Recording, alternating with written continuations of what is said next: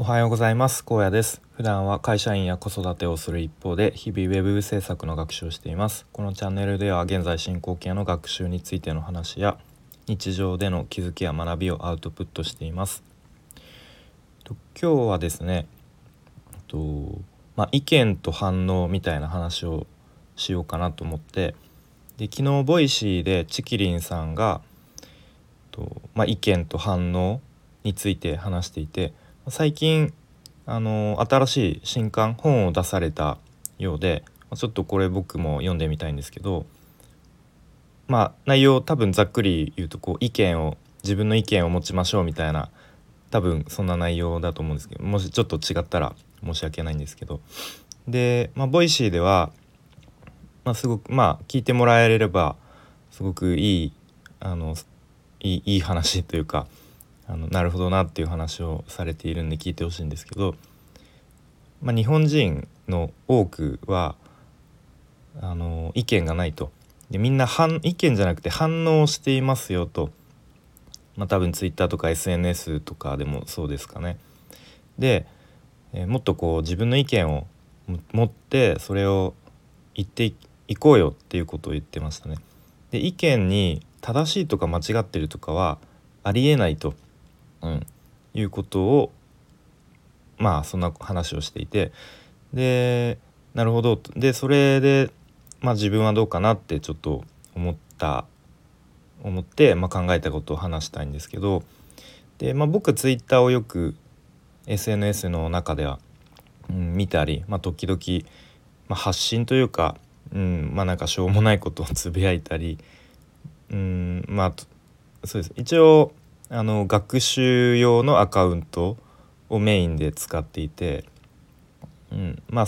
そのスタイフで話しているようなことも、まあ、今こんなことを学習して、まあ、ちょっとつまずいてますとか、まあ、そんな、まあ、特にこう自分の意見をこうバシッと述べるみたいな感じでは使ってないんですけれどもでまあそんな感じでツイッターを見てると、うん、なんとなくやっぱ空気感とかも分かってってきてでなどこかこう意見を言いにくい空気はあるかなと思いますね。まあ、なぜならこう叩かれてしまうから。うん、でツイッターだとやっぱいろんなポジションポジショントークというかいろんなこう立場の人立場からの意見っていうのが、まあ、飛び交うと思うんですけどやっぱ140文字だと細かい前提まで書けないですよね。でその前提をまあこう書かれてないけど読みと読み取れる人と、まあ、ちょっと残念ながらそれを前提をこう読み取れずにそのただなんだろうな文章だけで判断して、うん、叩いてしまう人とか。でまあそれがどんどんこうあの叩かれて炎上に発展してしまうともう今度関係ない人までそうだそうだみたいな感じで加担しちゃうみたいな、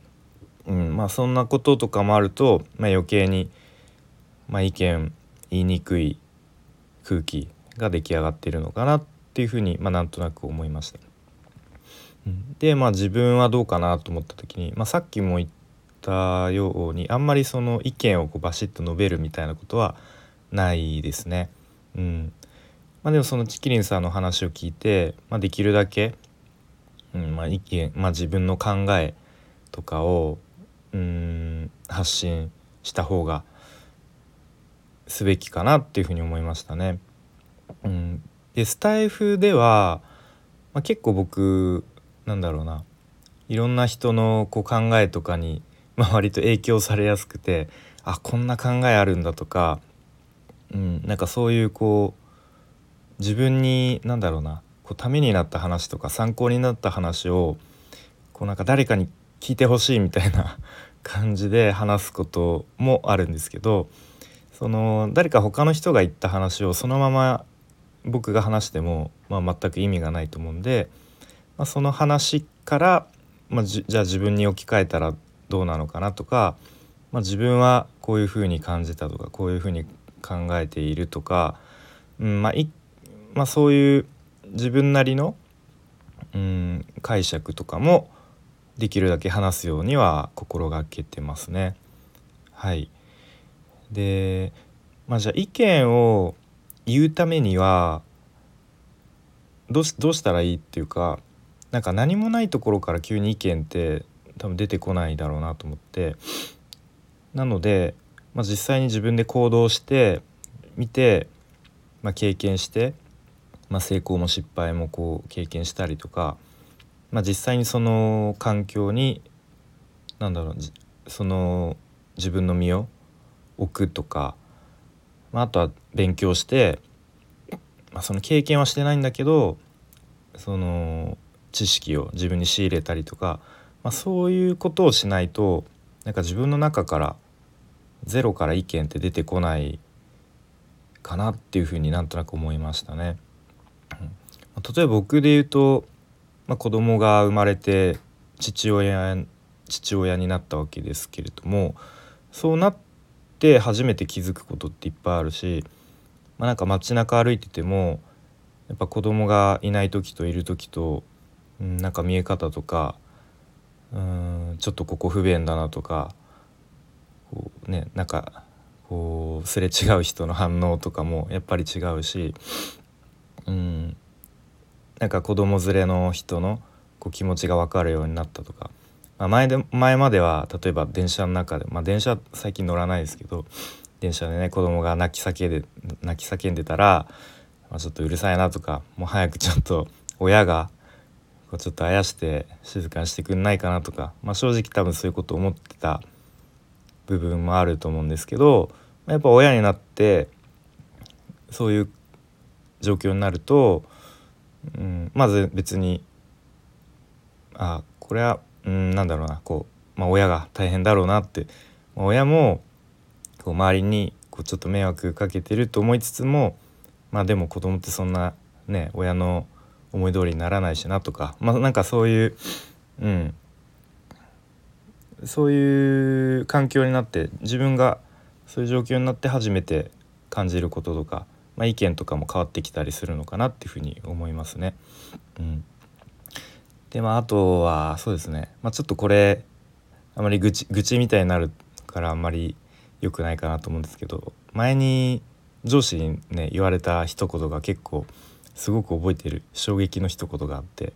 あの休みの日に僕が休みの日に、えーと、上司から電話が来てでちょっと出られなかったですよね。家でちょっとこう子供を見てたんで、うん、で、まあ、結構重要なちょっと急ぎの用事だったらしくて。で次の日になんか、まあ、休みの日でも電話ぐらい出ろみたいな「すみませんちょっと家であの留守番あのちょっと子供を見てバタバタしててみたいな。いやなんか子供抱っこしながらでも電話ぐらい出れるだろみたいな感じでキレられて。まあまあその前にもねいろいろこうで出来事があっての,、まあその発言だったと思うんですけど、うん、やっぱりこうで上上司は子供がいないんですね。結婚してるけど子供いなくて。やっぱ実際にこう子育てをしてみないとこう想像がつかないイメージできないんだろうなっていうふうに。実際ね子供を抱っこしながらあの上司からの電話に、まあ出てもそんな話せないですよね。こう冷静にというか、うん、多分会話にならないと思うんで、まあ、出たところでって感じなんですけど、うん、まあだからそこではあやっぱりこう、うん、子育別に子育てをししてる人が偉いとかそういう話じゃなくて実際にそういう自分が経験をしてみないとうんまあなんか想像できないんだろうなっていう感じで、まあ、ちょっと話がちょっとそれてきたんですけど、うん、まあそんなことを思ったりしました。ということで今日はですね、まあ、意見と反応みたいな話をして、うんまあ、意見を言っていこうっていうことと、まあ、その意見を言うにはいろいろと経験したりとか、まあ、勉強して知識を自分の中に入れないとこうゼロから意見っていうのは出てこないんだろうなっていう話をしてきました。それでは今日も聞いてくれてありがとうございました。